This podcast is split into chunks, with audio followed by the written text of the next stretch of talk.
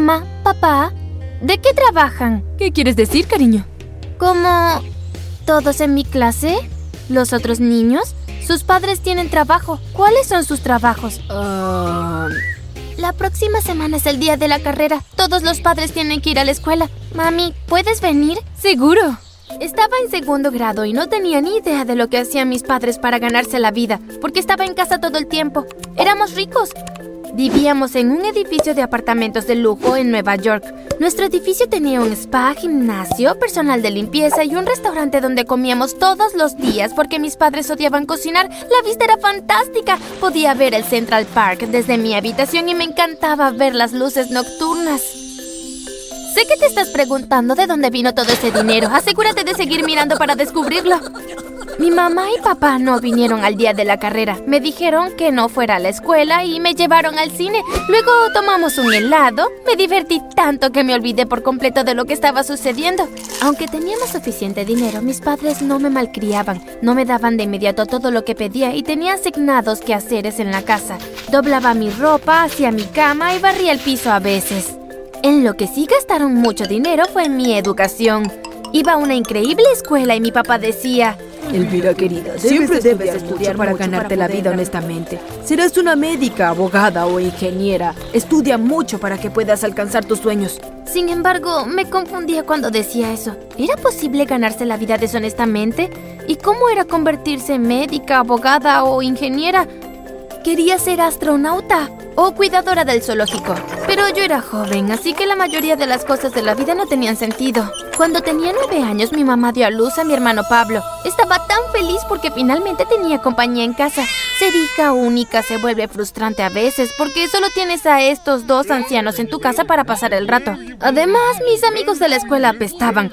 Todo lo que hacían ellos eran lucir sus juguetes y yo no tenía que mostrar porque, como mencioné antes, mis padres hicieron un esfuerzo especial para no malcriarme. Cuando mi hermano cumplió los cinco años, comencé a darme cuenta de que mis padres eran ciberdelincuentes. Así fue como ganaron su dinero y no estoy segura de si estaban estafando o robando información de tarjetas de créditos, pero sea lo que sea, lo hacían bien.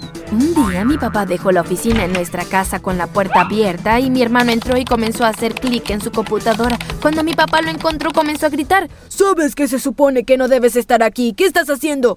Estaba arreglando esto que hiciste mal, papá. Mira, te hice ganar dos millones de dólares. No bromees. Espera. Oh, Dios mío.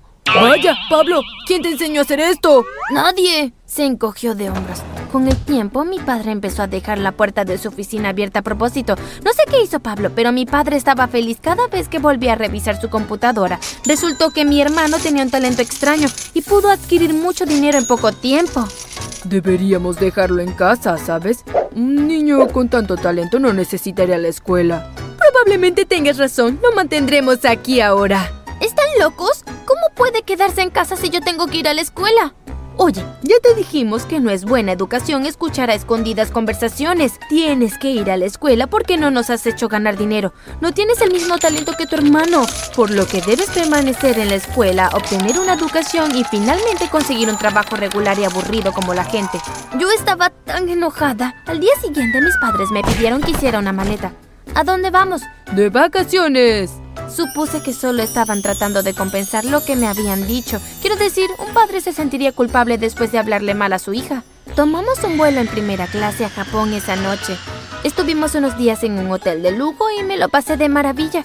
Compartí una habitación con Pablo mientras mis padres tenían su propia habitación. No sospeché nada extraño sobre el viaje hasta que los escuché hablar en su habitación. ¿Crees que es seguro volver a casa ahora? Sí, ya no hay tantas sospechas. No creo que vayan a venir más por nosotros. Además, los convencí dándoles tres millones. Abrí la puerta y exigí saber qué estaba pasando. Cariño, ya te dije que es de mala educación involucrarse en conversaciones de adultos. De todos modos, probablemente ya sepas que somos ciberdelincuentes. Es una forma de delito más segura, pero aún no nos enfrentamos a la competencia y bueno, a veces la competencia se vuelve dura y peligrosa. Simplemente tuvimos que escapar de una situación riesgosa por un tiempo, pero ahora es seguro regresar. ¿Estás confundido? Porque yo seguro que lo estaba. Regresamos a la casa al día siguiente. Mi hermano fue directamente a la computadora. Yo volví a la escuela, lamentablemente. Siempre traté de hacer amigos, pero nunca lo logré. Las tres chicas más populares de mi clase, Paula, Vanessa y Tamara, siempre se burlaban de mí. ¿Cómo es que solo tienes un par de zapatos? Estoy segura piensas que eres genial porque vives en ese elegante edificio, pero probablemente solo eres la criada de allí. ¿Dónde está tu verdadera familia?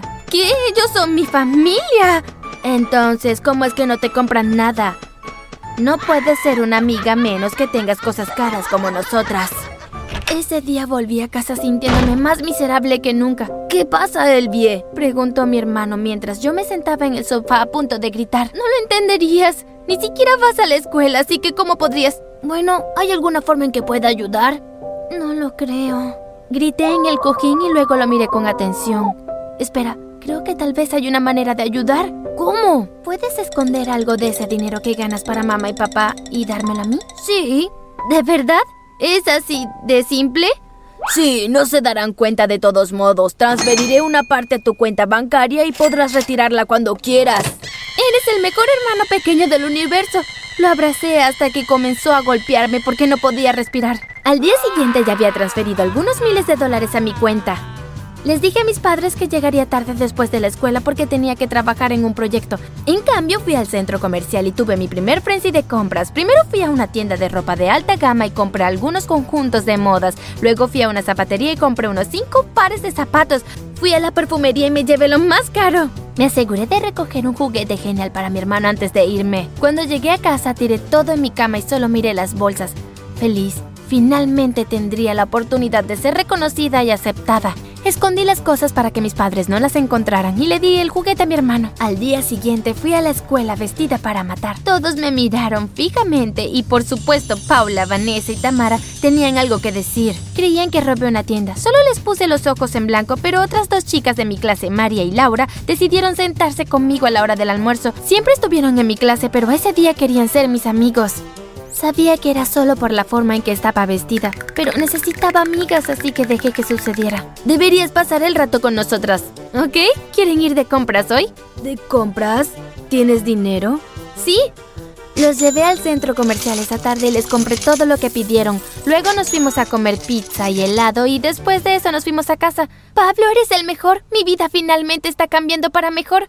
Abracé a mi hermano pequeño cuando llegué a casa. Lo que sea para ti, hermana. Pero creo que necesito más cosas para lucir genial. ¿Qué quieres?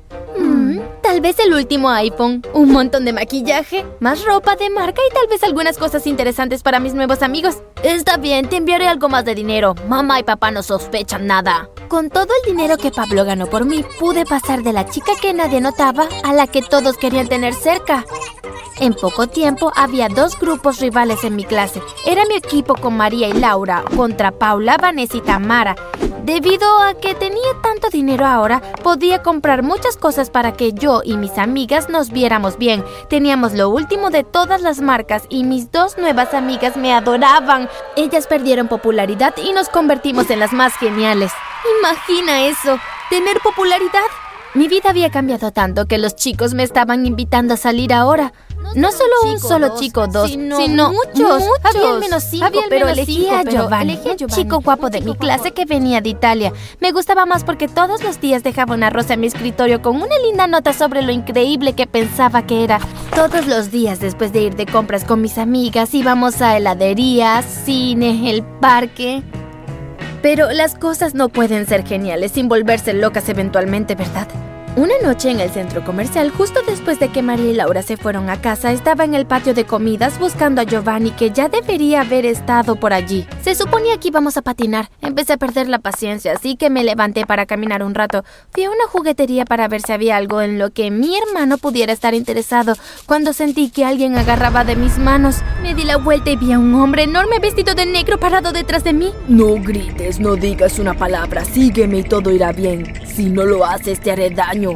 Lo seguí hasta la parte trasera de una zapatería. Allá había una habitación pequeña. Me empujó dentro y miré a mi alrededor. Había muchos hombres feos y peligrosos. Y Giovanni estaba sentado en una silla en la esquina. Giovanni, ¿qué pasa? ¿También te secuestraron?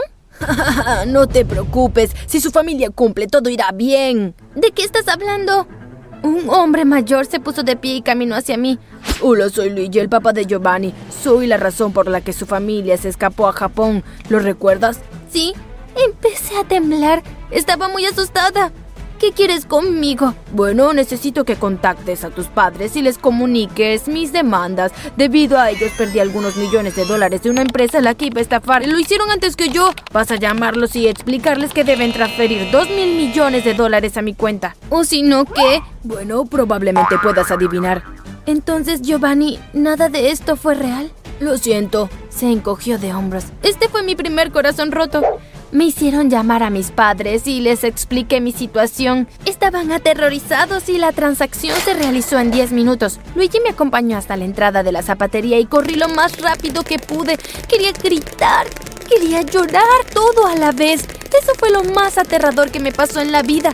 Cuando salí del centro comercial, mis padres estaban afuera. Mi papá me levantó y me abrazó y pude ver que mi mamá había estado llorando. Entré en su auto y mi hermano estaba sentado en la parte de atrás. Oye, hermana, no estés triste ni asustada. Estás bien ahora. Nosotros también estamos bien. Fue una transacción falsa. Realmente no les enviamos plata. ¿Qué? Soy el criminal más inteligente del mundo. Sí, respondió mi papá. Pero vamos a tener que mudarnos lejos y para tu propia protección te enviaremos a un internado en Canadá. Tendremos que cambiar, tu nombre y tal vez tengas que teñirte el cabello o algo. ¡Papá, no! ¿Qué? Es por tu propia seguridad. Al final de la noche estábamos todos empacados y para la semana siguiente yo estaba en mi nueva escuela. Resulta que no fue tan malo como esperaba. Por un lado pude tener un nuevo comienzo como una chica genial que tenía mucho dinero porque Pablo y yo todavía teníamos un arreglo. Solo espero que mi familia esté a salvo y pueda volver a verlos pronto.